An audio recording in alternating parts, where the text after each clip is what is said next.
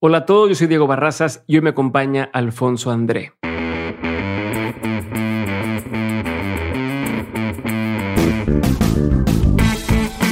En el episodio de hoy tengo como invitado a Alfonso André, baterista, percusionista y uno de los estandartes del rock mexicano. Alfonso tiene un montón de experiencia en el mundo musical y ha sido integrante de bandas como Las Insólitas Imágenes de Aurora, Caifanes, Jaguares y La Barranca. Al igual, Alfonso se ha desempeñado como solista en los álbumes Cerro del Aire y Mar Rojo, en los que además de tocar la batería toma el micrófono como cantante. En el episodio de hoy tocamos varios temas, desde los inicios de Alfonso en la música y su historia en las diferentes bandas, de seguir tu instinto, buscar tu propia voz y dejar que las cosas fluyan, especialmente en el tema musical. Para mí fue un gran honor poder platicar con Alfonso André, así que espero que disfruten bastante de este episodio.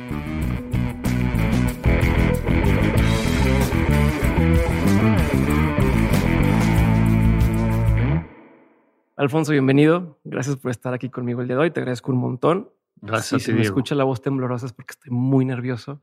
Eh, uno no siempre tiene la oportunidad de estar sentado frente a alguien que, que ha hecho y es, o sea, que ha hecho historia y que sigue haciéndola pues, día a día. Y entonces para mí estar contigo es como, no mames, nunca imaginé que iba a poder estar algo así. Entonces, gracias por tu tiempo, eh, gracias por tu paciencia, verte que me apendeje un poco. Y, y bueno, quiero empezar con algo que es me da mucha curiosidad entender en qué momento de tu trayectoria, de tu carrera, fue donde empezaste a sentir, ok, esto sí va a ser grande, ¿no? Eh, supongo que nunca te puedes imaginar dónde vas a llegar, ¿no? Y te digo, ¿y te imaginas dónde ibas a llegar? No, no te imaginas dónde puedes llegar, pero sí creo que eh, podría haber ciertos momentos donde dices, ok, es, por aquí es, ¿no? O, ya lo hicimos.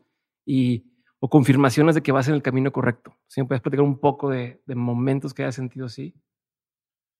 Pues mira, eh, eh, fue muy raro el momento en que empezamos, porque realmente pensar en que pues lo voy a hacer o que en, 20 años voy a estar triunfando, era ridículo pensarlo siquiera.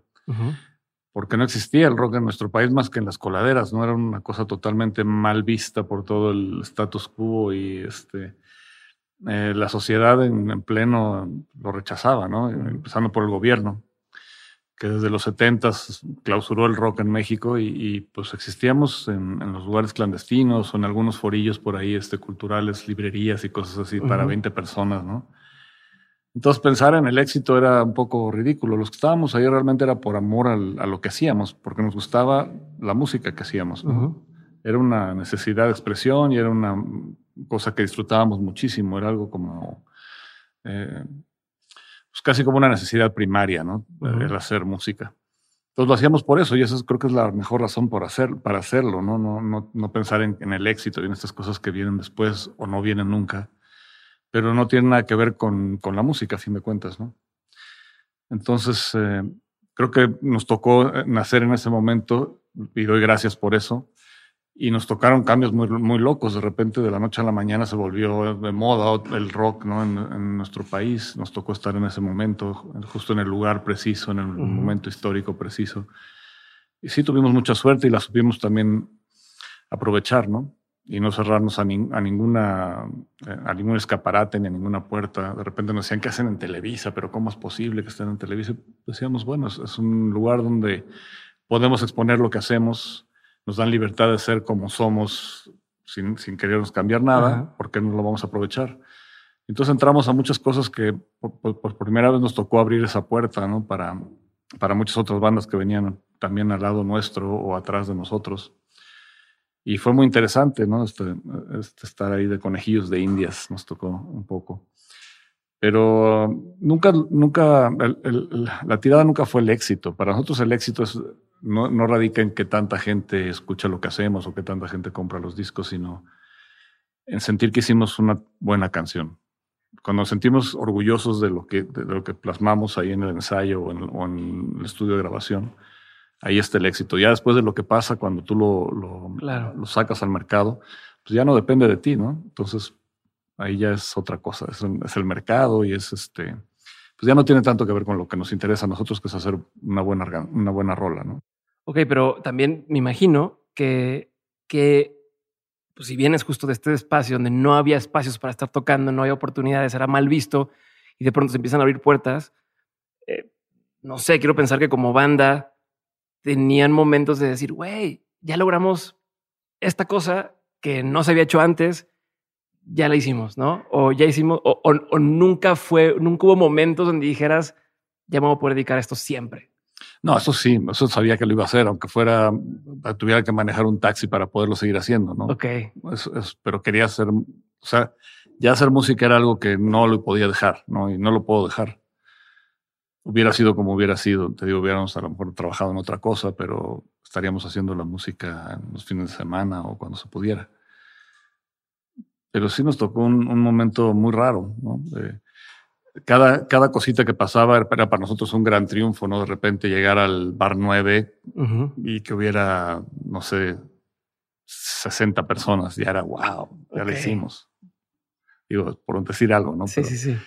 Como que nunca nos la creímos también, como ese juego del, del, del, éxito y todo eso era como algo ajeno. Lo importante era la música y sigue siendo lo importante la música. Obviamente quieres que tu música llegue a la mayor cantidad de gente posible pero no es por lo que lo hacemos, ¿no? Porque si te empiezas a poner en la cabeza lo que la gente quiere de ti o lo que la gente está esperando de tu próxima producción, es muy limitante, ¿no? Es como que te, te marca una, una, senda que no te puedes salir de ahí porque si no vas a, a, a, meterte con el mercado, no vas a, jugar en tu contra. Y no, para mí lo importante es hacer una buena rola. Eso es lo importante. Y, eso fue con la primera ensayo de las insólitas imágenes de Aurora, que fue mi primera banda con Saúl y Alejandro, hasta la fecha. Seguimos haciéndolo por lo mismo, ¿no? Si no estaríamos haciendo reggaetón ahorita, porque pues, es, lo que, pegue.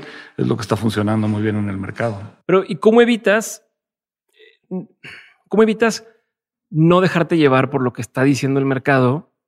O sea, te entendería si me dices, o, o sería más fácil para mí entenderlo si eres alguien que nunca ha tenido un concierto masivo que nunca ha escuchado millones de personas corear sus canciones, eh, decir, no importa lo que se escuchen los demás, ¿no? O no pasa nada, mi siguiente canción, tal.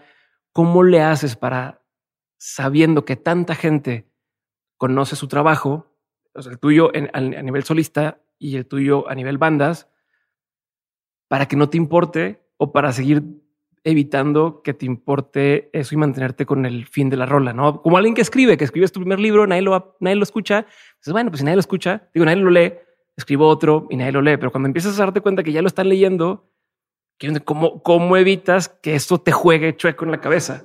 Eh, pasa, claro que pasa, pero tratamos de dejarlo fuera siempre, no fuera del, del, cuarto de ensayo, fuera del, del estudio de grabación, porque te digo, eso creo que te, te paraliza, ¿no? Estar eh, jugando a las expectativas que tiene la gente o la disquera, incluso la radio que está funcionando, que no. Te cortas las alas tú solo, más en un trabajo creativo. Entonces siempre tratamos de olvidar todo eso, dejarlo afuera y, fluir con lo que la canción nos, a donde nos quiera llevar, ¿no? Y, esa es la manera en que las cosas también se vuelven interesantes, porque si no empiezas a repetirte, empiezas a encuentras una fórmula que funcionó y la repites hasta el hasta la náusea, ¿no? Y no, eh, la tirada es otra, es disfrutar de, de, hacer música. Afortunadamente nos fue muy bien, digo, te digo, si no, igual estaría yo viendo cómo le hago para llevar la, la comida a la, a la, mesa, ¿no? Y seguramente sería con otra cosa que no fuera la música. Pero afortunadamente nos fue muy bien, que no suele ser la norma en esta carrera, es una carrera muy difícil y puede ser muy ingrata para mucha gente gente muy talentosa que nunca llega a conectar con el éxito, ¿no? Que es muy difícil saber qué es eso, es intangible y es... Ajá, claro. Creo que uno de los secretos de, nosotros es justamente no ponerle atención a lo que está funcionando y lo que está... y ser nosotros mismos, ¿no? O sea, tratar de hacer algo propio y, realmente de adentro del corazón. Okay. Y, y, que sea tuyo, ¿no? No que sea una copia de para tratar de funcionar en tal o cual mercado. Ok. Y me voy a regresar tantito a cuando decías que empezabas a tocar y dices justo, no, no era algo que se podía hacer, no, era un camino, no era el, ah, pues puedo volverme eh, estrella de rock y puedo tener una de las bandas más importantes eh, a nivel nacional o latinoamérico, demás. Y dices, quiero, quiero, quiero tocar, no, yo quiero tocar, quiero, quiero hacer música. Había un plan B. O sea, si, si no despegaban, ¿de qué ibas a vivir? en ese momento, en esa, esa edad, ¿te lo imaginabas, lo pensabas, le dabas vueltas? Pues, a esa edad estaba ya en una onda muy, muy punk. decía, no hay mañana, no hay futuro, lo importante es el ahora y, este, disfrutar lo que está mientras esté y ya veré después. De hecho, dejé la universidad para ponerme a, tocar, cuando, justamente cuando empezó las insólitas. ¿Tu familia qué te decía de eso? Pues obviamente no les gustó nada la idea. Pero hasta eso mm, lo respetaron, ¿no? A fin de cuentas. Ya después cuando vieron que nos empezó a ir bien, pues ya les dio mucho gusto. Pero este, eso igual sigue siendo una cosa muy extraña porque es una carrera en que no tienes seguro social, no tienes nada, no tienes sindicato, no tienes aguinaldo. Quincena. Ahorita en esta pandemia, por ejemplo, hemos estado comiéndonos nuestros ahorros de toda la vida y se va como agua porque pues no hemos trabajado en un año, ¿no? Entonces sí es, es una carrera muy rara y y bueno, nos aventamos el brinco. Te digo, en ese momento, porque era yo bastante inconsciente, y te digo, dejé la carrera, estaba yo estudiando diseño en, la UAM Xochimilco, dejé mi carrera de diseñador y, me puse a tocar full. Y este, digo, afortunadamente, aunque a veces, la verdad es que el negocio de la música nunca me ha gustado mucho. Parece un negocio muy sucio. Cuando dices el negocio de la música, ¿a qué parte te refieres de? o sea, el negocio, a fin de cuentas. Pero la música es una cosa pura, es un arte, es una cosa maravillosa, pero hay que venderlo para, pues para llevar la, la, comida a la mesa, como dije hace rato. Entonces, eh, ya todo el rollo de los managers y las disqueras y las radios y cómo funciona y cómo le meten a la gente la cosa que tiene que consumir. Y todo eso siempre me ha parecido muy feo, ¿no? Hay historias muy bonitas dentro del negocio de la música, pero son las menos, la verdad. ¿Y, cómo evitas salirte? O sea, ¿cómo evitas caer en ese juego otra vez? Pues si dices, y justo ahorita en pandemia, como dices, oye, pues nos estamos comiendo nuestros ahorros, ¿cómo haces para mantenerte firme ante el no voy a sucumbir a, a este negocio de la música? Pues te digo. todo te lo pregunto porque, a ver, es un, un, interés genuino y sé que mucha gente que escucha está empezando proyectos y está en ese punto en el que dices, oye, pues es que yo creo que va por acá, pero hay que comer o hay que, eh, para tener la proyección que queremos que tenga esto, hay que hacer ciertas cosas y entonces es, muy válido. ¿Cómo, cómo, ¿Cómo lo manejas? Digo, esa no fue mi forma, pero hay mil formas de hacerlo, ¿no? Y todas son válidas. Hay gente que va sobre eso, o sea, va justamente qué está funcionando en el mercado, a eso voy a hacer. Y lo hacen y lo hacen bien y igual les funciona de maravilla. No estoy diciendo que esté mal, nada más esa no es mi forma, ¿no? Yo estoy buscando otra cosa. Y desde que empecé estaba buscando otra cosa, era una cosa mucho más purista, tal vez, de, una satisfacción personal, artística, que no tenía tanto que ver con justamente con el mercado. Y siempre me he sentido un poco ajeno al mercado y como que no entiendo muy bien eh, esa parte, ¿no? Te digo, afortunadamente nos fue muy bien, nos ha ido muy bien, con, sobre todo con Caifanes, pero igual con Jaguares nos fue muy bien. Eh, y bueno, he estado en bandas tal vez no tan exitosas como estas dos que menciono. El caso de La Barranca, que es una banda que igual no ha tenido el éxito comercial que, estas otras dos bandas, pero tiene un respeto y una admiración de muchísima gente y tiene un lugar ¿no? dentro de la historia de, del rock en nuestro país, aunque no se lo dé el documental de, del señor Santolaya. ¿Qué opinas de eso? ¿Qué opinas de ese tipo de...? Está bien, pues es, también su, es su opinión y es su, es su documental pero hay muchas otras visiones ¿no? que se pueden aplicar también a, a lo que es el rock en, nuestro idioma. Es algo vastísimo, que mucho, obviamente muchas cosas se quedaron fuera. Tendría que haber sido algo mucho más extenso ¿no? para, para abarcar todo. Y pues sí, es, su visión, vamos, ¿no? Tampoco lo quiero criticar porque además parece una persona muy talentosa y, y que ha hecho cosas muy importantes dentro de la música y dentro del rock eh, en Latinoamérica, ¿no? Me voy a regresar todavía otra vez. ahorita avanzaremos, pero me voy a regresar varias veces. Y, y estas quiero nada más entender cómo manejabas la presión de tu familia, de tus amigos, de, de, la gente alrededor de ti cuando decías, yo quiero ser músico. ¿no? Eh, entiendo que hubiera sido distinto si ya tienes conocidos que están en eso, que les va bien, que, que, viven de eso y que digan, ah, bueno, pues persíguelo, ¿no? O sea, sería, es mucho más lógico para alguien, por ejemplo, como tu hijo, porque tú lo entiendes, ¿no? Y puedes entender oye, güey, échale ganas y puedes llegar a ser un, hombre. A mi hijo yo le dije lo mismo que mis papás. que no, lo hagas. ¿Por qué? ¿Por qué? O sea, bueno, obviamente quería que, que estudiara música y que tuviera contacto con la música y que hiciera música. Pero ya dedicarse a eso y dejar eh, de lado cualquier otra carrera eh, profesional, es lo mismo que te digo, puede ser muy ingrata la carrera de la música. Afortunadamente siento que ha caído en blandito porque tiene un talento el el cabrón impresionante. No solamente como músico, es un gran músico, como baterista, como arreglista, como cantante, como compositor. Aparte es un gran ingeniero de sonido, un gran productor, un gran este, mezclador. Todos mis tracks nuevos los está mezclando Julián. Y, me gusta, lo comparo contra otros trabajos que me han hecho y me, encanta. La verdad es que no es porque sea mi hijo, está haciendo las cosas muy bien. Y me da mucho gusto porque siento que, pues que va a caer en blandito, pues tiene varios sombreros que se puede cambiar. Si no le funciona a uno, le funciona el otro.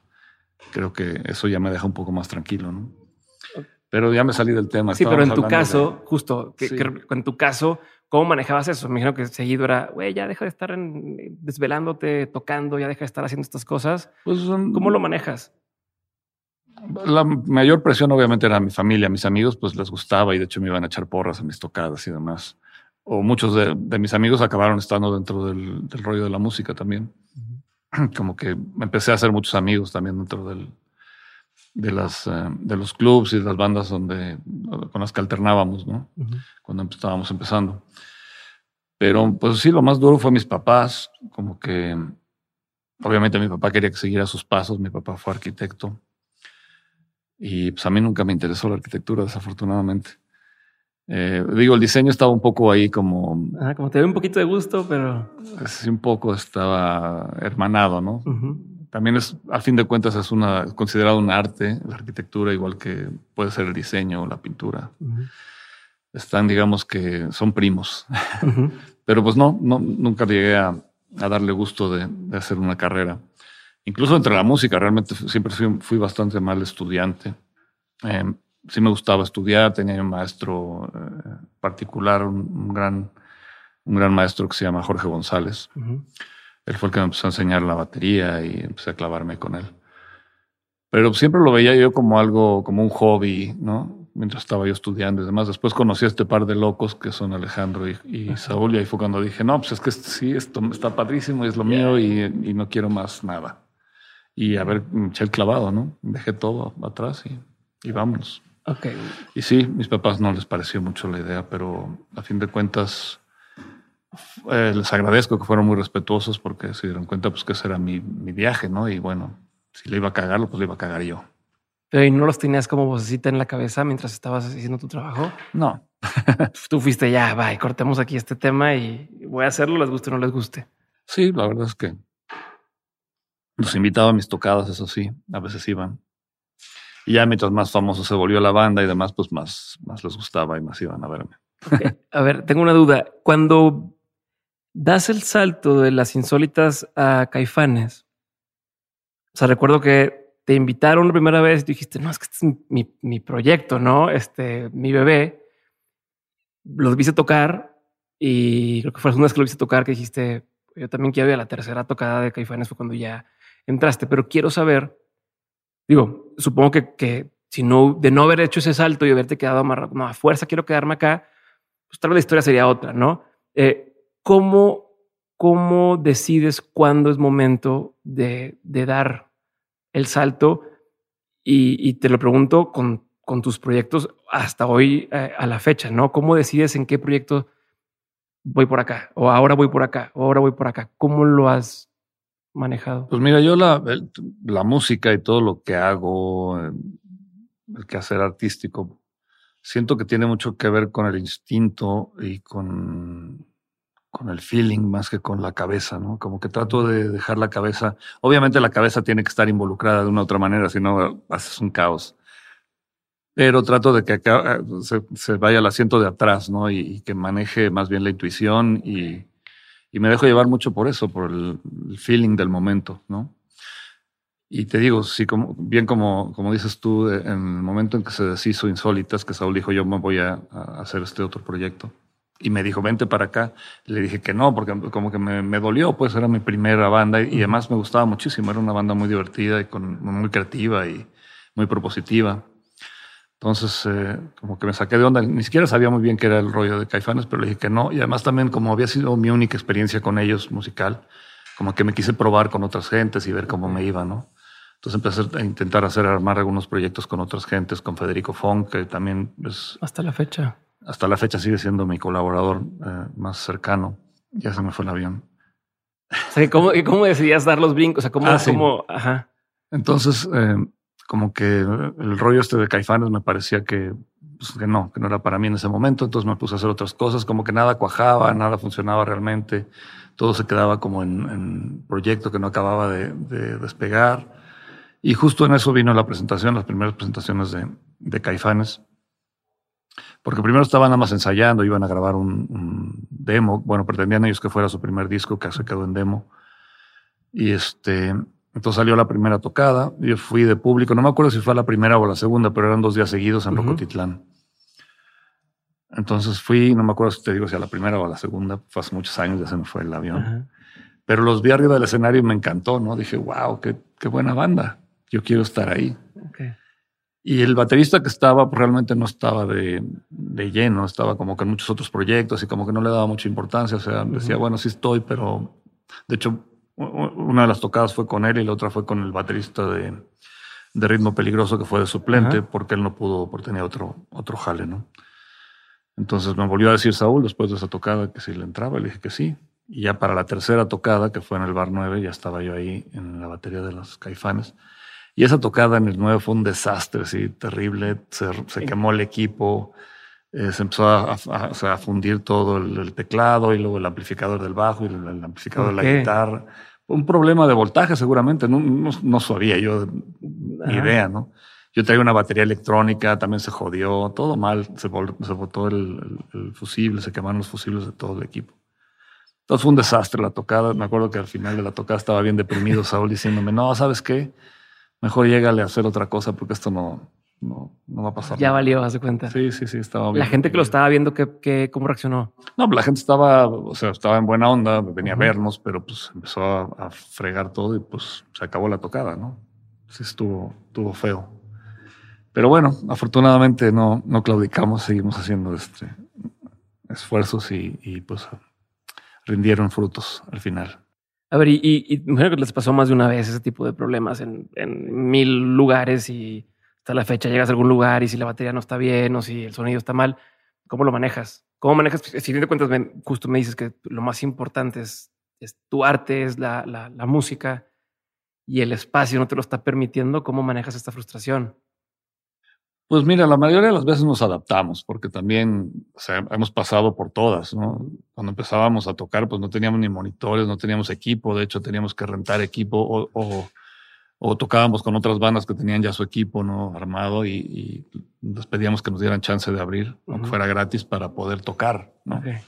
Entonces estábamos acostumbrados a, a cualquier cosa. Y de repente también, ya, ya, incluso Caifanes, cuando Caifanes ya era Caifanes, de repente íbamos a Centroamérica y pues los equipos no eran lo que estábamos acostumbrados acá ni en Estados Unidos, no era okay. otra cosa totalmente. Y había que adaptarse porque era más importante estar ahí y tocar para la gente que poner nuestros moños y decir, no, pues, si no está exactamente como yo quiero. Al fin, lo más importante es la garra y, y la, la, comunicación con la gente, ¿no? Y el feeling, a fin de cuentas. ¿Y cómo evitas, cómo evitas que se te suba? ¿Cómo evitas, en general, que, que cuando un proyecto le va tan bien, o sea, porque otra vez, no, no fue como, ay, bueno, pues nos iba bien en la, o sea, es, es una banda icónica, ¿no? ¿Cómo haces para que no se te suba? Para que, y, hasta la fecha, tanta, tanta, gente tan talentosa te respeta, te dice, oye, tú, mi primer eh, contrato discográfico, tú me ayudaste a armarlo, o tú me enseñaste a tocar la batería y fui el primer baterista de Santa Sabina y de ahí salió. O sea, tanta gente te respeta.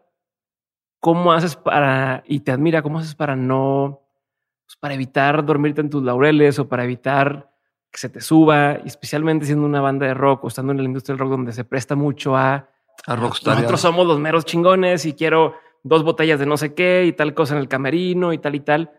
Me da la impresión de que no te conozco tanto, pero me da la impresión de que no eres una persona así. ¿Cómo no, lo es lo que te decía hace rato, que como que nunca nos la creímos mucho, ¿no? O sea, el éxito es algo ajeno a uno, como que no es, no depende de ti. Lo que depende de nosotros es lo que está en, en, las canciones, lo que está en los discos, eso, eso es lo que nos corresponde a nosotros o, no, o lo que para nosotros es importante. Lo demás siempre nos, nos, dio un poco de risa todo el rollo este del estrellato y de repente íbamos cosas. De repente íbamos también como, como este outsiders, pues como gente de fuera a, a Televisa, por ejemplo, a siempre en domingo y ahí sí eran las superestrellas, ¿no? Era, este, no sé, en ese momento José José o Luis Miguel ya estaba fuertísimo, Lucerito y todo. Esas eran las, superestrellas de nuestro país.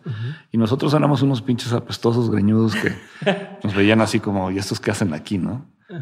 Entonces todo eso nos daba risa, pues no, como que nunca nos la tomamos muy en serio eso del, estrellato y de, del éxito. Entonces yo creo que eso me ha ayudado a mantener los pies en la tierra. Y también mi, mi, mi, carrera solista me ha ayudado bastante a tener los pies en la tierra porque es volver a empezar de cero, ¿no? Entonces es algo, la gente está acostumbrada a verme tocando la batería. De hecho, les parece chocante de repente verme con un micrófono. ¿Qué haces con un micrófono? Agarra las baquetas y, vete a tu instrumento, ¿no? Entonces, mucha gente ni se ha enterado que, que tengo una carrera solista. Eh, me toca tocar en lugares muy pequeños y llegar a tratar de convencer a la gente, ¿no? Volvérmelos a, a ganar. Después de, que Caifanes llega y pisa un escenario y todo el mundo canta todas las canciones, es otra experiencia totalmente diferente y sí te hace poner los pies en la tierra. ¿y, qué se siente? O sea, ¿qué se siente el, pararte ahí enfrente y decir, voy a cantar esto? Que a lo mejor algunos de aquí no lo han escuchado o algunos vinieron por las razones equivocadas, ¿no? De decir, ay, pues es que es el baterista de, de tal. ¿Qué, ¿Qué sientes tú en ese momento? Me acuerdo de cuando empezaba, ¿no? Cuando nos tocaba picar piedra con caifanes o con las insólitas o con... bueno, pero en ese entonces tú estabas en la batería, ¿no? O sea, si tú vas a estar nervioso, a lo mejor no se te veía tanto en la cara. Sí. A estar enfrente y es... De hecho, sí, es, muy diferente estar ahí enfrente, ¿no? Porque yo tengo más la personalidad del baterista, me siento mucho más a gusto atrás, en atrás de los tambores y, la batería y hasta atrás del escenario eh, y no hay enfrente. Esa es otro, otra posición muy, muy distinta. Pues sí me ha costado trabajo llegar ahí, pues, y, poder este, plantarme y defender mi proyecto, porque me siento mucho más a, gusto atrás de la, de la, batería. Pero tuve ahí un buen entrenamiento durante una etapa de, Jaguares. Pasaba yo a, a, cantar una Miércoles rola. Miércoles de ceniza, sí. Algún día Saúl estaba muy mal de la garganta y me dijo, oye, este, échate esta rola tú hoy como yo casi no toco la batería en esa canción hasta, el, hasta el final, donde ya no hay voz. Entonces, pues le dije, bueno, va. Y fue Esa primera vez igual, nerviosísimo. Aterrador, me sentía yo desnudo enfrente de toda la gente, ¿no? Y este, pero como que funcionó, a la gente le gustó mucho y a nosotros también, entonces quedó como parte del show. Y así, cada, cada show salía yo cantaba esta canción. Y cada vez lo fui disfrutando más, cada vez lo fui sufriendo menos. Okay. Y eso me sirvió como buen entrenamiento para, para llegar a, este momento, ¿no?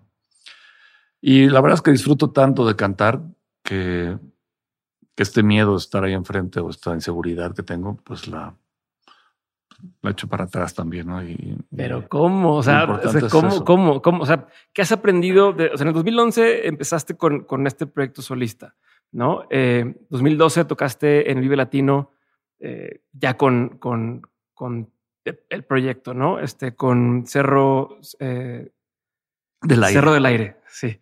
Eh, tocas esto desde entonces, ¿qué ha cambiado en tu forma de presentarte tú como frontman de una banda? Eh, ¿Qué has aprendido? ¿Qué te has dado cuenta? ¿Cómo has, ha cambiado la forma de manejar a lo mejor la gente?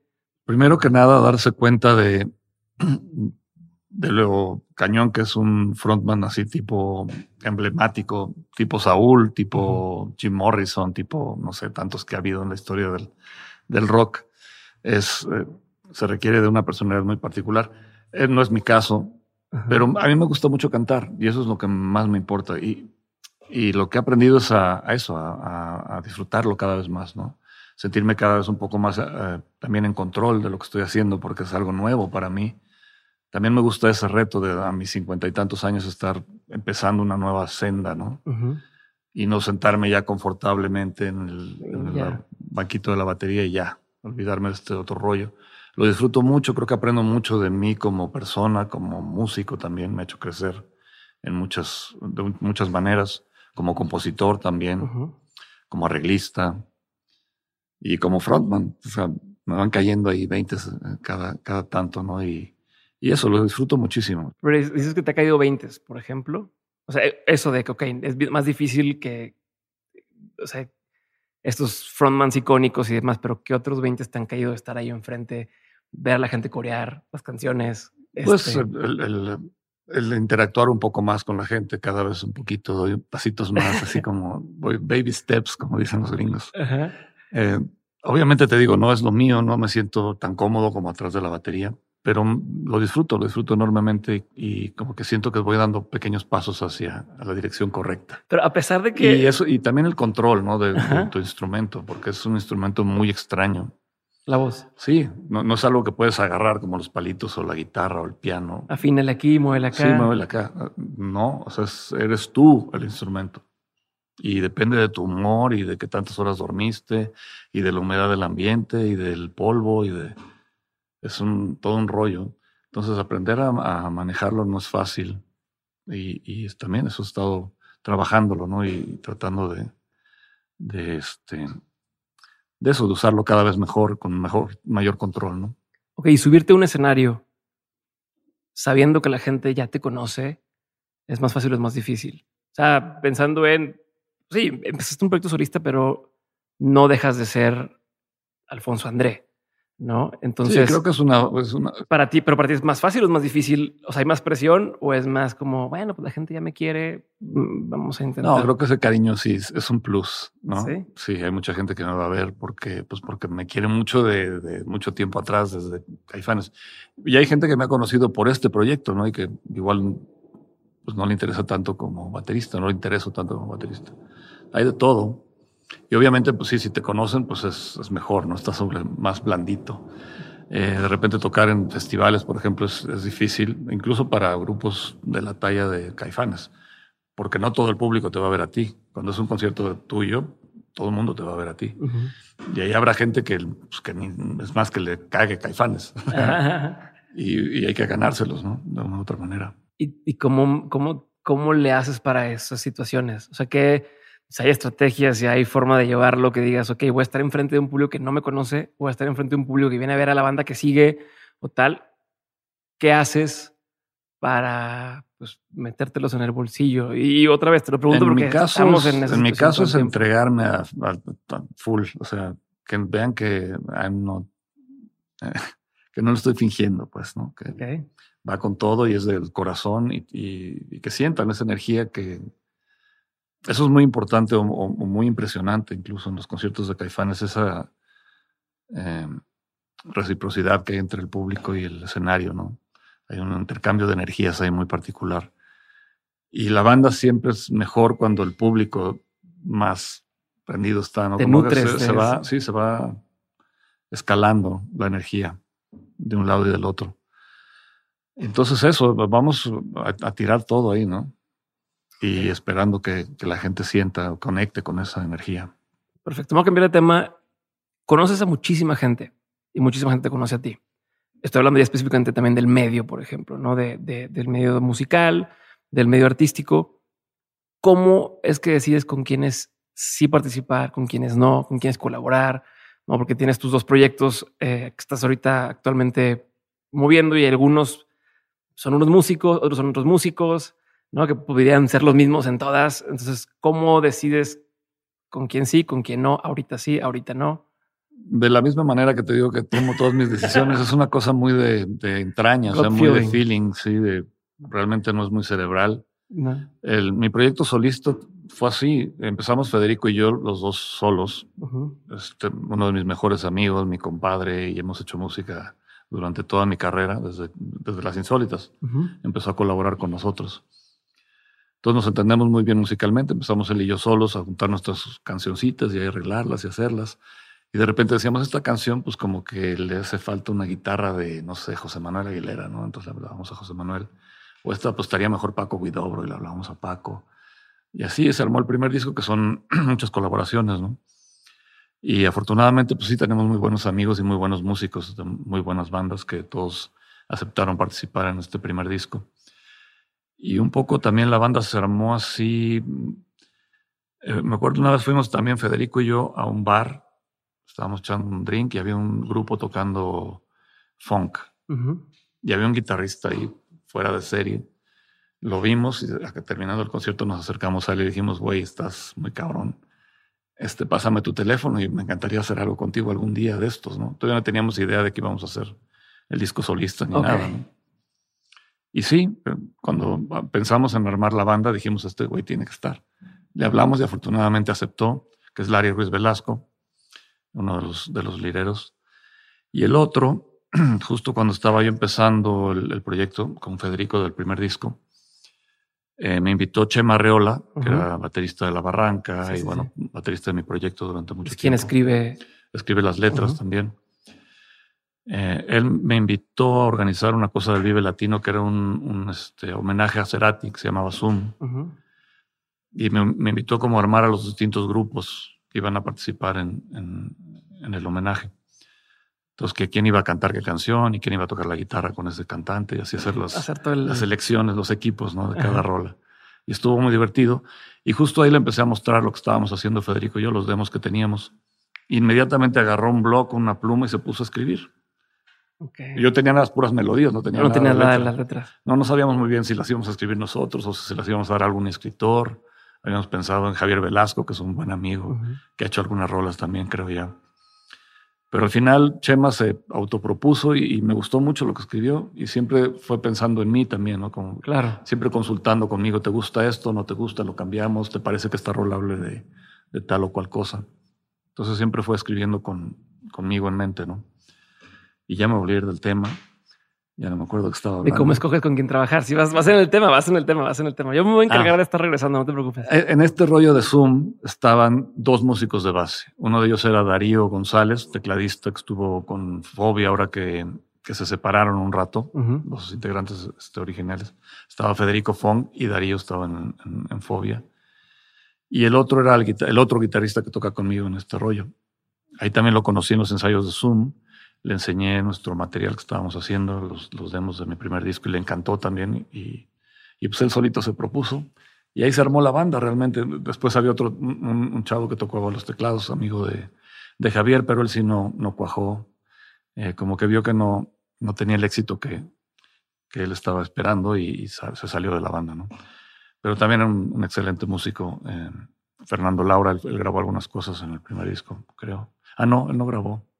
Más bien tocó en vivo conmigo al principio.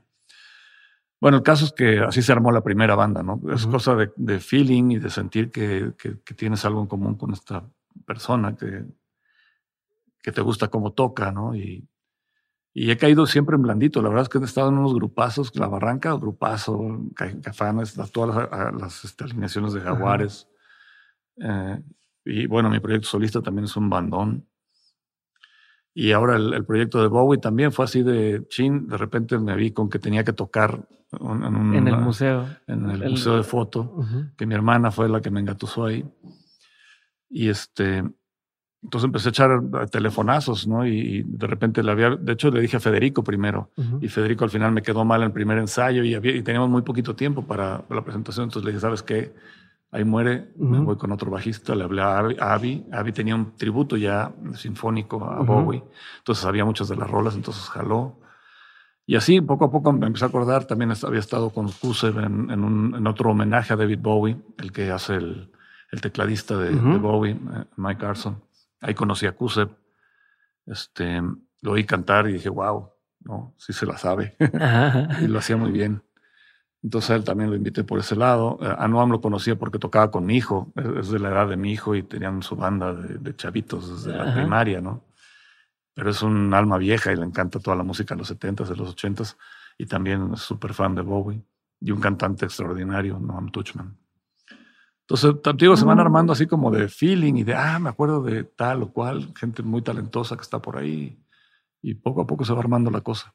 ¿Y pones reglas? O sea, existe, ya con la experiencia que tienes, con todo lo que has pasado, ¿cómo manejas estas nuevas bandas? ¿Cómo lo, lo, lo, concibes? ¿no? De, a ver, ustedes están aquí, pero este es el compromiso. Eh, ¿Cómo se maneja eso? Es muy, este, bastante democrático y bastante abierto. Obviamente, como que está sobreentendido que yo llevo la batuta porque, bueno, el proyecto lleva mi nombre en los dos casos y yo fui el generador del, del asunto, pues, pero respeto mucho a, cada uno de ellos como músico y les doy su lugar. Y de hecho, eh, me choca el, concepto este de que, bueno, como es mi banda, yo soy el dictador y yo les digo qué tocar a cada uno, porque entonces, ¿para qué los quieres, no? Son gente muy talentosa y todos proponen cosas muy interesantes. Entonces, pues les doy chance de que propongan, ¿no? En el caso de las dos bandas, tanto el proyecto de, solista como el, homenaje a David Bowie. Y sí, a mí, me gustó mucho eso. Creo que sumando talentos haces que el, proyecto crezca, ¿no? Se potencialice. Si, no, si estuviera yo ahí de dictador diciéndole a cada quien qué hacer, pues pero eso me, llama la atención porque justo te iba a preguntar de, ok, una cosa es que tengas gente talentosa, pero hay un montón de empresas, un montón de proyectos con mucha gente talentosa, pero que no despegan, ¿no? O que nunca logran hacer algo chingón. Y creo que me acabas de, dar un poco la, la, fórmula que tú tienes, que es pues, que hagan lo que tienen que hacer cada quien, ¿no? Que, que no estás tú de dictador. Sí, sí, obviamente les, les puedo dar este, alguna opinión, ¿no? De algo y a lo mejor me hacen caso. pero sí, como que hay mucha libertad, pues, de acción. Porque confío mucho en ellos, por eso están aquí, ¿no? Porque son excelentes en lo que hacen. Ok, voy a cambiar de tema tantito y me da la impresión de que constantemente, o al menos muchas de las respuestas que me has dado tienen que ver con el instinto, ¿no? Con le haces mucho caso a tu instinto y, y que a cierto punto has dejado que esto te vaya guiando por la vida. Hay decisiones a las que no le dejas al instinto. O sea, hay cosas que, dices, eh, por acá me voy a ir. Seguramente debe haber pero no en lo musical. En lo musical me dejo llevar mucho por el instinto y de hecho, te digo, trato de desconectar un poco la cabeza y dejarme fluir, ¿no? Como me gusta mucho esto de el, verbo en inglés de, de, hacer música, de tocar música, es to play music. Y así es como un juego, como jugar, ¿no? Y dejarte ir. Muchas veces la canción te va llevando a lugares donde tú no esperabas llegar, ¿no? si, si, le das ese, si te das ese chance de estar abierto y con las antenas abiertas, interactuando con los demás con los que estás tocando. Es un momento mágico, ¿no? y, y, esa sensación es tan rica que trato de aplicarla en todo lo que hago. A veces no, a veces tienes que usar la cabeza y, y bueno, se usa, ¿no? Pero sí me gusta mucho ese rollo de la, de la magia, de la intuición, de la, del dejarse llevar. Y tu vida así es, así vives tu vida. Pues sí, en, la medida de lo posible. Te digo, hay cosas en que obviamente hay que llevar la, lógica. Por, e, por, ejemplo, que sería una cosa que... Pues cosas mundanas, no sé, rollos del día a día, ¿no? Cosas que ni vale la pena mencionar. ok, a ver, te voy a cambiar otra vez de tema tantito. Estoy, voy a ir por varias dudas que tengo. Ya me dirás si quieres contestarme de esto, no, pero es una duda genuina y no solo la tengo yo, la tenemos. Me la han compartido un montón de veces eh, gente que escucha el podcast que dice, oye, ¿se puede o no se puede hacer un proyecto teniendo pareja? ¿No? O como, ¿se puede o no se puede? Em, como que he visto mucha gente que, que es exitosa, pero que no está casada y o que no tiene pareja o qué tal y en tu caso, al menos lo que, lo que podemos ver hacia afuera es que tienes una relación de años bastante exitosa y que incluso juega de pronto o, tiene, está involucrada en tus proyectos, ¿no? quisiera saber desde tu, desde tu óptica qué, te qué funciona o qué ha funcionado.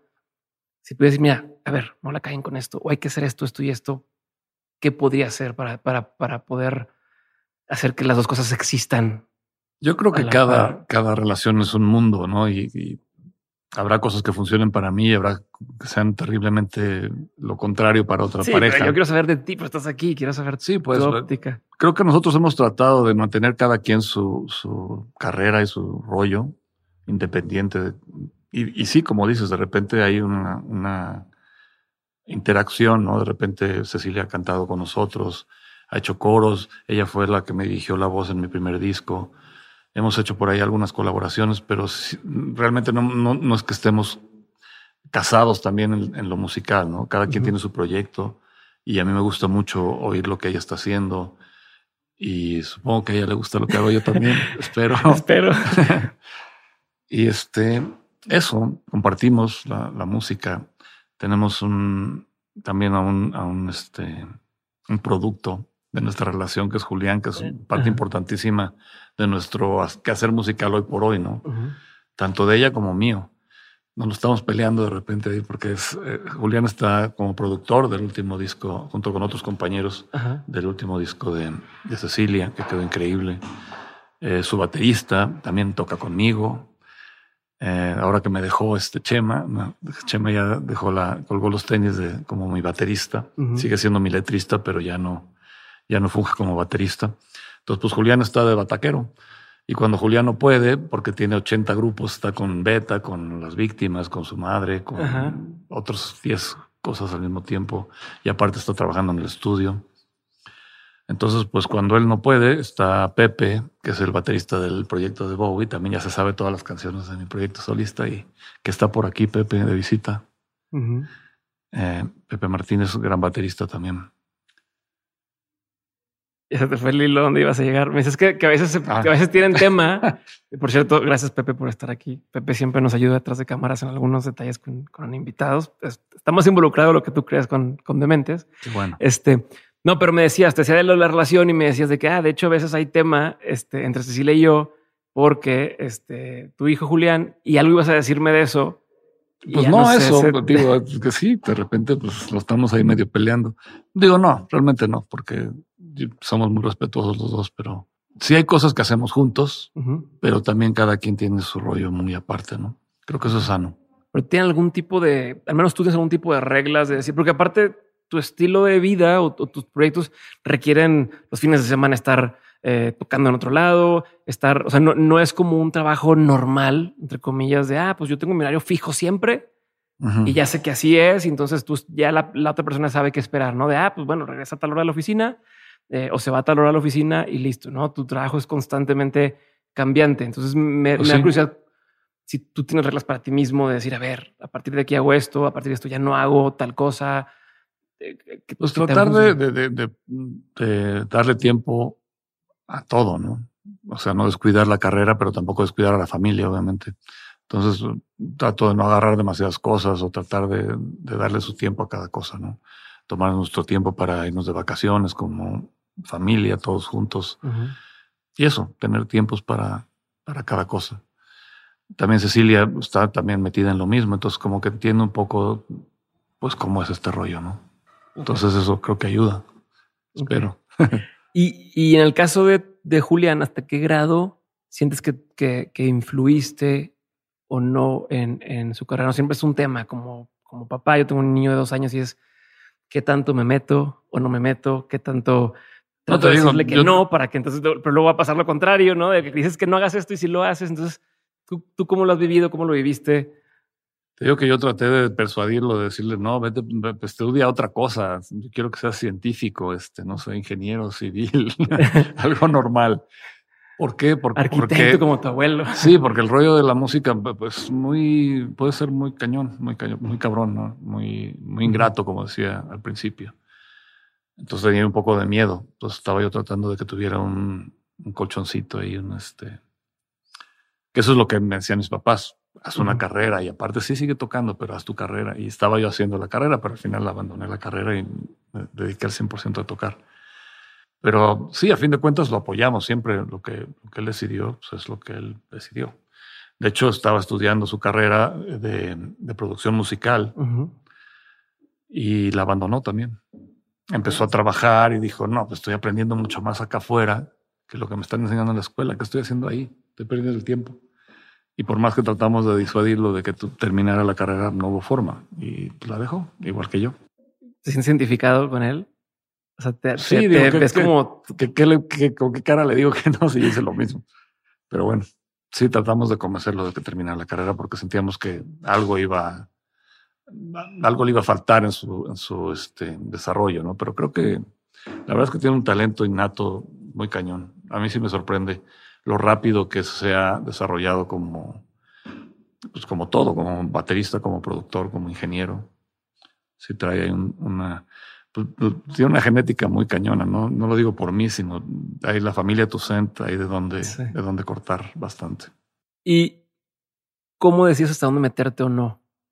Porque también supongo que de pronto estás haciendo algún break y dices, yo ya pasé por algo similar, haz esto, o te recomiendo esto, tal, como Sí, pues le manejas recomiendas ya, o sea, ya a estas alturas del partido ya tiene 25 años, pues ya va a hacer lo que, lo que lo que va a hacer. hacer. Pero obviamente si quiere mi consejo se lo doy, aunque no lo quiera, a veces se lo Pero es lo doy. que te, ajá, te controlas, o te puedes controlar, es de, no, ya, no, no. madre, le voy a decir y a ver No, qué pues, decide. le digo, digo, pero no, ya no es, es como hablar con un camarada, pues, porque ya, ya está grande, Ok. ¿no? Ya no es mi hijito. Una pregunta que no tiene nada que ver con tu carrera, pero ahorita que dijiste mi hijito, Yo a, mi hijo Santiago, tiene dos años, lo veo, haz de cuenta, y se me parte el corazón cada que me voy, o es como este, no sé, puede hacer lo que quiera, puede romper algo, lo que tú quieras, y dices, no mames, no, hay tanto amor y tanto cariño. Conforme crecen, ¿sigue sintiendo lo mismo que sientes de chico o, cambia? Es pregunta ya a nivel personal, porque lo, lo, estoy viendo ahorita y me da esa, esa, esa duda, ¿no? De si mi papá sigue sintiendo lo mismo por mí cuando estaba chico o, y que yo voy a sentir con él o va a cambiar. Yo creo que la intensidad sigue siendo la misma. Obviamente va cambiando, ya se convierte en, una persona adulta y, ya toma sus propias decisiones y ya no es, ya no es lo mismo. Pues ya no es tu hijito, es tu hijote. Pero la intensidad del amor y del cariño que tengo por él no, creo que cambie nunca. Proceso creativo. ¿Cómo, ¿Cómo decides que? Entiendo que es un poco por intuición, pero es cómo decides qué, por ejemplo, qué siguiente canción voy a lanzar, cuál es el siguiente sencillo, cómo decides ese tipo de cosas que a fin de cuentas te pueden gustar a todas. Soy muy desordenado, muy desordenado. ¿Sí? Sí. Ahorita, por ejemplo, nos pusimos a grabar unas canciones durante, no, bueno, antes de la pandemia empezamos a hacerlas y se iban quedando ahí porque pues todos están haciendo otras cosas, todos tienen otras chambas, todos los músicos que participan en el proyecto, ¿no? Entonces luego de repente pues les mandaba yo los tracks para que me mandaran ellos de regreso y pues, se quedaban ahí semanas, meses. Luego ya me ponía yo a hacer otra cosa y se quedaba ahí la canción. Esas canciones, las dos que saqué ahora, Canto Lunar y, este, Los Días Van, fueron fácil más de un año de, estarles dando vueltas y vueltas y, las mandaba y por favor regresenme los tracks. Y luego me lo regresaban y entonces cambiaban cosas, como que cada, cada pieza del rompecabezas que va quedando por ahí, entonces hace que otras piezas se modifiquen. Entonces es un proceso largo y divertido. A mí me gusta mucho estar ahí horas en la computadora armando y desarmando y, viendo que funciona y que no, que, que funciona mejor en el arreglo. Y de repente eso me da otras ideas y le cambio la melodía o qué sé yo. Eso, pero es un proceso muy largo. ¿Y así es con todas tus canciones? Sobre todo estas últimas. Las primeras sí nos, como que había un tiempo, ¿no? Vamos a entrar a grabar el disco. Igual fue colgado, sobre todo el primero, porque íbamos invitando gente y como que empezó haciendo algo que no sabíamos muy bien si, qué iba a hacer, si íbamos a hacer dos, tres canciones o un disco entero. Y sí, tomó su tiempo, pero bueno, como que estábamos enfocados en hacer ese disco. Ahora ni siquiera, no, sabemos qué vamos a hacer con estas canciones, si van a acabar estando en un disco, si ya los lanzamos como sencillos, como singles. Eh, no sé si en algún momento vamos a acabar de hacer una serie de canciones como para para juntarlas en un EP o en un LP. Te digo, soy bastante desorganizado.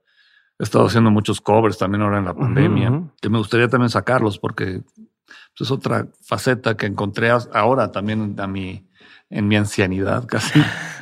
Estaba yo ya este, pues eh, dedicado a hacer música original desde el principio de mi carrera. Realmente, como que los músicos por lo general empiezan haciendo los covers y luego se gradúan a hacer su, su rollo, ¿no? Yo realmente pues empecé con las insólitas haciendo rolas propias. Y este, y ahora, como que a raíz creo que un poco de lo de Bowie, que tuvimos que armar estos covers de Bowie, eh, pues me interesó mucho el, el, proceso de, de, analizar la canción y ver cómo fue compuesta, cómo fue arreglada, cómo fue grabada, cómo fue cantada. Todas estas eh, cosas que conforman una rola icónica, ¿no? Entonces empecé a agarrar rolas de, mi historia que me gustan mucho y empezamos a hacer covers ahora que no teníamos nada que hacer, estábamos encerrados y, gracias a esto no me volví loco, yo creo, durante la pandemia, ¿no? Estuve haciendo muchos covers con distintos compañeros y este es una, una, cosa muy interesante, te digo, porque creo que fue muy este, educativo, okay. ¿no? Eh, como que vas escarbándole y dices, ah, mira, este arreglo está muy interesante, o esta forma en que está interpretando la, la canción, ¿no? qué sé yo, la esta melodía o este... ¿Qué diferencia hay de tocar esas en vivo a tocar las tuyas o tocar como tocabas en Caifanes? O La Barranca o quien sea. ¿Qué diferencia existe? Cada una es otro rollo. Pero digo, todas las demás son originales de ustedes. En el ah, sentido de, de, tocar covers, ¿qué diferencia hay? Pues no, creo que no mucho. A la hora de estar pues, siento lo mismo al, pararte enfrente, la misma como esa penita o no de, híjole, lo que me dices ahorita al principio. Sí, es un poco lo mismo. Me siento más cómodo cuando estoy tocando la batería porque toco algunas canciones en lo de Bowie, también toco algunas en la batería. Y, o sea, es muy disfrutable. Tocar buenas rolas, ya sean tuyas o sean de, de otra persona, es muy disfrutable. Y, y, con buenos músicos al lado, pues más, ¿no? Ok. Entonces eh, disfruto tanto haciendo covers como haciendo música original. Y te digo, ahora hicimos muchos por esto de la pandemia y realmente pues no los hemos sacado. Um, están ahí, sacamos los videos en, YouTube, ¿no? Estos videos que cada quien graba desde su casa con su telefonito. Pero suenan muy bien y me gustaría que pues, editarlos de alguna u otra manera, ¿no? ¿De qué depende que sacas una canción o no? En tanto de los, de los, de los covers como las tuyas, ¿qué es lo que te dice, ok, ya, ya la puedo lanzar o ya está lista para subir las plataformas o lo que fuera. Que me sienta orgulloso de ella, que diga, que la oiga y diga, wow, sí me gusta. Ok. Eso es todo. Ese es feeling otra vez. Pues sí, sí, a fin de cuentas, que me guste, que me sienta orgulloso de lo que hicimos, ¿no? Si no, no sale. Ok, ¿y qué te imaginas o dónde quieres llevar estos dos proyectos que tienes hoy los siguientes años? O sea, ¿dónde dices, me gustaría que esto se convirtiera en tal, o me gustaría llevarlo hasta este lugar, o hacer estas cosas. Me gustaría, ¿Has pensado en eso? Me gustaría seguir haciéndolo, nada más. Obviamente me gustaría que creciera, ¿no? Que cada vez fuera eh, más gente a vernos, que cada vez pudiéramos ir a más lugares, ¿no? A más ciudades, a más países, incluso. Obviamente quieres que crezca. ¿Hasta dónde? No sé. Realmente lo único que quiero es seguirlo haciendo. Eso es lo que más me interesa, poder darme el chance de hacerlo porque lo disfruto mucho y te digo, creo que me, me enseña mucho de mí como músico y como persona. Entonces es, es algo importante para mí. Entonces, eh, en la medida de lo posible, quiero seguirlo haciendo, ¿no? Porque de repente, pues un grupo con, pues con el tonelaje de caifanes, pues de repente absorbe mucho de mi tiempo. Y ahora que he estado parado, que ha estado parado caifanes por la pandemia, pues he tenido chance de, hacer varias cosas con, con estos proyectos, ¿no? Como terminar estas canciones que llevaba ya arrastrando hace un rato. Este, estamos por sacar otra que se llama este, Hasta el Alba, que está, ya está prácticamente terminada. Estoy esperando un track de Federico Fong. Espero que algún día. ¿Estás escuchando esto? Este, mándamelo. Si nos estás escuchando, mándame el bajo del coro, por favor. Oye, y antes de pasar, quiero pasar a la sección de preguntas concretas, pero antes quiero una última pregunta y es para quien está empezando hoy su carrera artística, ya sea en lo musical o incluso en, alguna otra disciplina del tema artístico, ¿cuál sería la forma en que tendrían que pensar sobre esto o el mindset si quisieran algún día llegar a ser alguien relevante o alguien grande? No entiendo que no, no es una fórmula, entiendo que no es eh, haz paso A y paso B, pero desde tu punto de vista, lo que te ha funcionado, ¿cuál sea la recomendación para alguien que está empezando, especialmente de pensar, no, no a fuerza de hacer, pero de qué tendrían que estar pensando ahorita? Imagínate, si supiera yo la fórmula, ya la estaría vendiendo a 100 botellitas. ya me hubiera hecho millonario. Pero creo que lo, lo, que a nosotros nos ha funcionado es buscar una voz propia, ¿no? No tratar de sonar a nadie más, ni tratar de copiarle a... Que eso se da mucho desafortunadamente ahora en la globalidad como que sale un proyecto exitoso y, salen 80 clones, ¿no? A mí me gusta mucho, por ejemplo, la música de los 70, principios de los 70, finales de los 60, porque había una diversidad. Cada banda era súper diferente y súper propositiva y con un sonido muy original, muy propio. Y, muchas cosas diferentes, ¿no? El progresivo y la, no sé, la onda eh, estas voces como onda Crosby, Still, Nash Young, bandas con metales como Chicago, este, Blood, Sweat and Tears, grandes compositores, Carol King, este, no sé, Stevie Wonder, música increíble, ¿no? Y toda con un sello muy, muy, muy personal. Y ahora como que todo suena igual de repente, ¿no? Y eso es muy triste, porque la música es infinita y es, un, pues un, una fuente inagotable de, material, ¿no? Entonces, pues, ¿por qué centrarse en una sola idea? Porque está funcionando. Es muy triste eso. Entonces, es lo que tendría que pensar alguien que va empezando. La, pues eso, de, su propia voz. tratar de buscar una voz propia, buscar lo que traes adentro, o sea, sacar eso que traes adentro que te hace ser quien eres tú, que eres un ser único y repetible. Eso es lo que tienes que darle al, al mundo, ¿no? Como artista, tu propia voz. Si no, ¿qué caso tiene? Perfecto. Vamos a pasar a las preguntas concretas. La pregunta es concreta, se la hago a todos mis invitados, respondes y avanzamos a la siguiente. No, la respuesta no tiene que ser concreta, puedes contarme lo que, lo que sea que, que haga que se entienda. Pregunta número uno, ¿cuál ha sido uno de los peores consejos que te han dado? Ah, caray, ni idea. Puede ser a nivel personal, puede ser a nivel carrera. Los peores consejos que me han dado. No sé. por lo general. Aunque no, lo haya seguido, pero es algún consejo que dijeron. Sí, por lo general no sé, no sé mucho de seguir consejos de nadie. Me gusta meter la pata yo solo. Ok. te, voy a, te, voy a, te voy a poner otra vez esto así. ¿Cuál ha sido uno de los mejores consejos que te han dado? Pues yo creo que ese, el que te acabo de decir de la pregunta anterior, que, que, era buscar tu voz propia, buscar tu manera de, de, decir las cosas que sea tuya, ¿no? Por ejemplo, el caso de David Bowie, que no encontró una forma, encontró 27 cada vez que hacía un disco, se reinventaba y súper arriesgado y súper valiente de su parte, ¿no? En lugar de estacionarse en el éxito, estaba siempre probando cosas nuevas. Eso me parece eh, maravilloso. Y es como un consejo que me dio mi maestro David Bowie, que le agradezco mucho. Y este, y sí, para nosotros los músicos, los grandes músicos son como nuestros maestros. Realmente no teníamos escuela de rock en México, ¿no? Entonces aprendíamos de los discos. Ok. ¿Cuál sería un consejo que antes tú dabas como bueno? O sea, un consejo que si alguien se acerca contigo en cualquier eh, parte de tu carrera, tú dabas como bueno y ya con la experiencia ya no darías tanto. Que ya no crees que sea tan buen consejo. Te, han de haber acercado un millón de veces a pedirte un consejo y algo has de haber dicho. Pues por lo general les doy este consejo que te di que me parece, me sigue pareciendo. Te sigue pareciendo bueno. Pero así algo que me arrepiento de haber aconsejado. Mm, no que te arrepientas, pero que a lo mejor digas, no, ya no es algo que yo recomendaría. Díjole, no sé, me estás agarrando en curva durísimo con tus preguntas. Pues yo creo que las disqueras ya, las disqueras como que ya no les encuentro mucho sentido. Porque eso era algo que siempre tratábamos todos, ¿no? Encontrar una, una disquera que nos, que nos sacara nuestro material pues creo que ya esa no es la manera. Okay. Eso ya es parte de la historia de la música.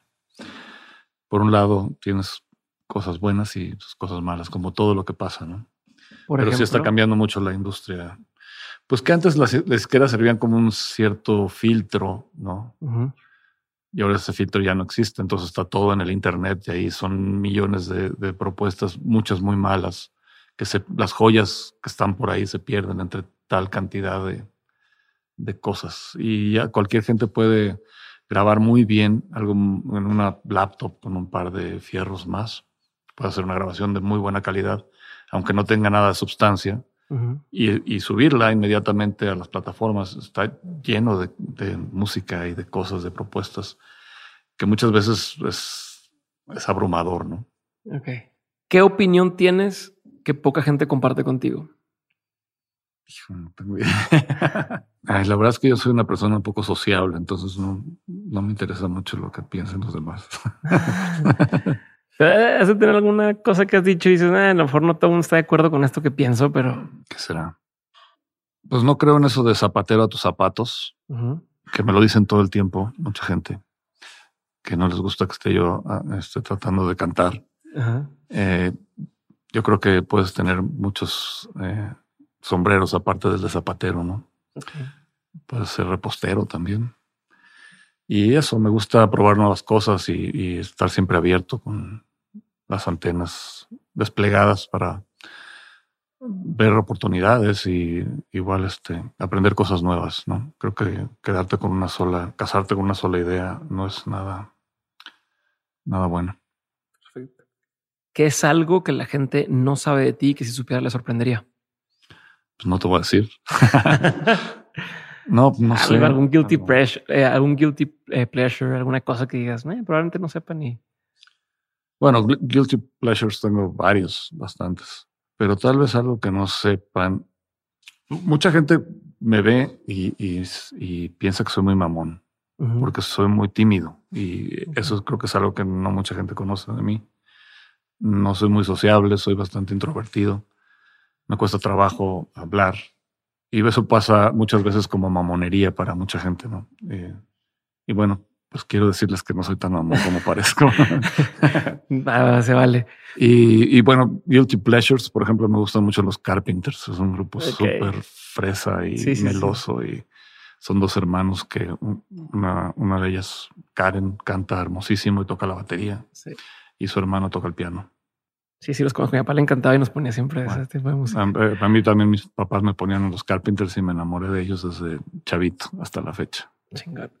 Libro, película o serie o, incluso, pues en tu caso, pieza musical que haya marcado un antes y un después en tu vida. No tienes que decirme de todas, la que quieras o las que quieras, pero que sí cumplan con esto de, no mames, vi esto o leí esto o escuché esto y, y fue un shift mental, ¿no? Fue un antes y un después. Pues mira, un libro que me marcó y que me, impresionó muchísimo y me, gustó muchísimo, me voló la cabeza, fue El amor en tiempos del cólera de Gabriel García Márquez. Lo leí bastante chavo todavía, pero me acuerdo que sí fue así como, wow, me, abrió la cabeza. Eh, me acuerdo que lo estuve leyendo en unas vacaciones que andaba yo en, en Cozumel. Y sí fue un libro muy impresionante para mí. Otros libros también que me gustaron mucho en su momento y que también eh, me marcaron fueron los, los cuentos de terror de Lovecraft. Es unos cuentos también que los leí muy chavo y, hasta la fecha me, me acuerdo con mucho, mucho cariño de esos libros. Los disfruté muchísimo. Eh, película. Hay una película que se llama American Beauty, que me gustó muchísimo. Desde la primera vez que la vi, y Sam Mendes, ese director, me parece fantástico. Em, y música, pues muchísimas cosas me han volado a la cabeza. Yo creo que Zappa es uno de los. Ah, pues mira, aquí traigo mi camiseta de Frank Zappa, una de las tantas que poseo. Pero sí, Zappa es también otro loco maravilloso que hizo su propio camino y reinventó cómo funcionar dentro del negocio de la música totalmente aparte del negocio de la música y siendo pues una persona muy exitosa y genial, ¿no? Obviamente nunca tuvo el éxito de una Beyoncé o algo sí, comercial. Pero es pues, un musicazo y hecho, hizo cosas maravillosas dentro de la música. Entonces Zappa sí me, me voló la cabeza y me la sigue volando todos los días. Perfecto. Lección más memorable que te dejaron tus padres pues creo que el, amor que nos dieron y nos siguen dando hasta la fecha. Bueno, mi madre, que es la única que todavía está con nosotros. Este, creo que eso. El amor incondicional. Ok. ¿De dónde te inspiras hoy en día? O sea, ¿qué cosas ves, qué cosas escuchas, qué proyectos sigues? Si, estás, si te metes a redes sociales, ¿qué, sigues y qué no? ¿Cuáles serían algunas fuentes de inspiración que hoy en día consumes? Lo que se sale de la norma. A mí me gusta mucho las, lo, lo, que no es lo que tiene que ser. Decía Zappa, justamente, que no puede existir progreso sin salirse de la norma. O sea, si sigues la norma siempre, pues no, no evolucionaría la humanidad. Hay que salirse de la norma. Es sano. Entonces, me gustan las cosas que, que me vuelan la cabeza, que digo, ay, güey, ¿qué es esto? Cosas raras, ¿no? ¿Te acuerdas de alguna reciente, así alguna cosa específica? No específico, pero de, repente algo, música, por ejemplo, ¿cómo se llaman estos güeyes? Es que nunca me acuerdo los nombres. Una banda que me enseñó eh, Rodrigo Bales. No, no me voy a acordar. Una banda muy rara que tienen micro, hacen, hacen rolas bien raras como progresivo, pero con eh, las guitarras afinadas microtonalmente. Es una cosa rarísima. Pero muy padre. Me gusta porque es eso, es una cosa nueva. Fuera de la este, norma. Fuera de lo normal, sí. Totalmente. Eh, cosas de danza, de repente que ves algo que dices, wow, que no me esperaba esto, pues. Eso es lo que me gusta, que me sorprendan las cosas. Ya. ¿Cómo recargas pilas? ¿Cómo evitas o, o, abrumado? ¿Cómo sales de ese, de ese abrume, no? Ese burnout. Pues descansando. Eh, me gusta mucho la playa. Okay. La playa creo que me carga. Bueno, a veces me descarga también porque es que es agotadora. Esas vacaciones de las vacaciones. Sí, pero este me encanta el, mar, la naturaleza. Me gusta mucho ver bichos, eh, ver verde, ver mar. tomas ver- fotos de los animales, así. Sí, sí, sí. Todo el tiempo estoy tomando fotos de, de bichitos. y de naturaleza. Me gusta mucho el planeta Tierra y todas las maravillas que contiene. Y sí le estamos haciendo mucho daño, desafortunadamente. Somos como una especie de plaga. Ok. Hay que cuidar el planeta antes de que nos lo carguemos. ¿Qué te da mucha curiosidad hoy en día? Que es algo en lo que constantemente piensas. Nada. Zen todo el tiempo. No. pues, Digo, siempre tengo curiosidad de aprender cosas nuevas. Me gusta estar ahí conectado como todos en el pinche teléfono Ajá. maldito. Eh, Pues viendo cosas que de repente me brinca por ahí alguna noticia o algo que me llama la atención. Como aprender siempre algo nuevo. Ok. Pero, eh, no dejar de, de crecer, aunque sea un poquito. ¿Tienes rutinas diarias? Sé que dices que eres muy desordenado, pero hay algo que digas. Soy muy todos los días hago esto. No, no creo que exista algo que haga todos los días, no. Ok. Do- despertar y dormir. sí. Y a, y a veces, ¿no? Los horarios cambian, pero. Sí, no cambian muchas cosas y sí soy muy desordenado. Me gusta siempre hacer algo con la música en algún momento del día, sentarme en la compu a arreglar algo, a, este, no sé, a inventar algo o sentarme en la batería. Quiero hacer algo de música, eso sí, pr- procuro hacerlo todos los días, aunque a veces no lo hago, ¿no? Pero sí, tener una rutina, rutina como tal, no. Que es algo que la gente tiende a decir, que cada que lo escuchas es como, ah, no mames. No, es como este, en inglés llaman roll your eyes, ¿no? Que te hace decir, ah, tantas cosas. no sé por dónde empiezo. Pues no sé, ideas eh, machistas, por ejemplo, ese tipo de, de cosas que ya, o homofobas, o no sé, cosas que a estas alturas del partido yo pensaría que ya deberíamos de haber superado, pero por lo visto es muy difícil para el ser humano. Está bien. ¿Cuáles han sido algunos de los momentos más chingones que recuerdas en tu carrera? O sea, esos que de repente te vuelven a, a llegar y te vuelven a llegar y te vuelven a llegar. Son tantos años de carrera, es difícil. Uno que me- siempre me viene a la mente es el reencuentro de Caifanes en 2011 en el Vive Latino. Fue un momento increíble, ¿no? Y muy emotivo y la gente cómo estaba y veías que la gente lloraba y no, no, no, fue una cosa extraordinaria. ¿Has llorado tocando? O sea, Sí, sí, sí, sí, me ha tocado. Y no en ese concierto. En ese concierto estaba yo muy asustado. ok. Sí. Pero sí estaba muy emocionado también, obviamente. Pero una vez en... No, seguramente no, no, han sido más de una vez, pero me acuerdo una vez en particular en el... En la, una de las muchísimas veces que hemos tocado en el Palacio de los Deportes, de entrar al escenario, estarme subiendo a la batería y oír el estruendo de la gente, el volumen y el- la entrega y el cariño. Y sí se me soltaron las lágrimas. Sí. Ok. Última pregunta. Muchas gracias por tu tiempo. Ahí te va. De todo lo que has vivido, tanto en lo personal como en lo laboral, has tenido un montón de aprendizajes. Si tuvieras que quedarte con tres aprendizajes que quisieras tener siempre presentes, que fueran así como esta, este recordatorio constante, ¿cuáles tres aprendizajes serían? No, estás muy, no estás muy cañón. Qué Preguntas tan difíciles. Bueno, ¿qué prefieres? ¿Esas o que te diga así de ¿y qué sigue con el reencuentro de ¿Y por qué Caifanes? Ajá. ¿Qué prefieres? Híjole, tres aprendizajes. Pues creo que uno muy importante es ese que también ya mencioné hace un momento, que es seguir creciendo, tratar de seguir siempre, que se viene creo que mucho de Cecilia, de mi mujer. Ella siempre está estudiando, sigue casi que diario tomando clases de canto y todo el tiempo tratando de ser mejor, ¿no? Mejor cantante.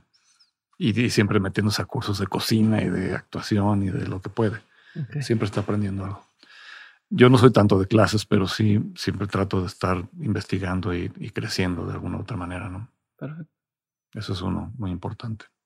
Otro muy importante es que el, el amor es el- la, la fuerza más grande que existe. Y el otro, no sé. Bueno, que el arte, esto creo que es un aprendizaje, no es un aprendizaje que se desde hace mucho tiempo, pero mucha gente creo que no le da el valor que tiene, que el arte es muy importante en la experiencia humana y este, creo que no le damos el valor que, que merece. Y creo que ahora durante el entierro mucha gente se ha dado cuenta, ¿no? De lo, no sé qué haríamos sin las series de televisión y sin las películas y sin la música y sin los videos de YouTube y sin pues esas las manifestaciones del arte, ¿no? Creo que no le damos el lugar que merece muchas veces.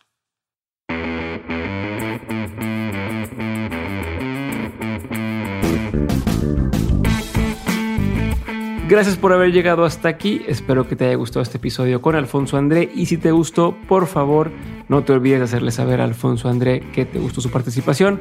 A él lo encuentras en Instagram como arroba Alfonso André. Y yo te voy a estar leyendo en todos los comentarios en todas las plataformas. Me despido y nos vemos en el siguiente episodio de Mentes. Aquí te dejo un pequeño adelanto. Bye.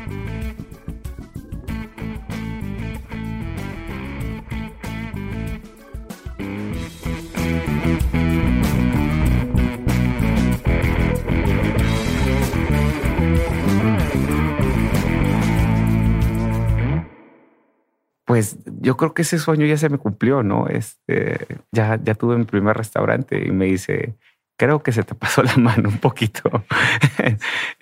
Entonces, pero eh, se me pasó la mano a lo mejor o no se me ha pasado la mano porque siempre he pensado en los espacios con poco dinero o, con cuando he tenido un poco más de capital para crear proyectos. Siempre he pensado en, en, las personas, en, en, lo que quiero que disfruten. Tal vez porque en ciudades como, como en México, cuando empecé con el primer restaurante, fue para mí muy importante mostrar lo que, lo que yo pensaba. No, no es que yo esté en lo correcto, pero eh, mostrar lo que yo había conocido, o lo que conocía o lo que iba experimentando en cada viaje o, visita a algún restaurante. Entonces yo quería plasmar eso en México, me parecía muy importante. Siendo no muy conocedor, la verdad, no, como dices, soy muy joven, viejo y muy joven dentro de la industria, ¿no? Siempre me he sentido como que me falta aprender mucho más. Eh, me gusta rodearme de gente que, que conozca de mucho más que yo, eh, seguirles de alguna forma eh, los consejos y tomar lo bueno, o sea, tomar lo bueno, desechar lo malo, lo que pienso yo que es malo y que no me conviene y para dónde voy.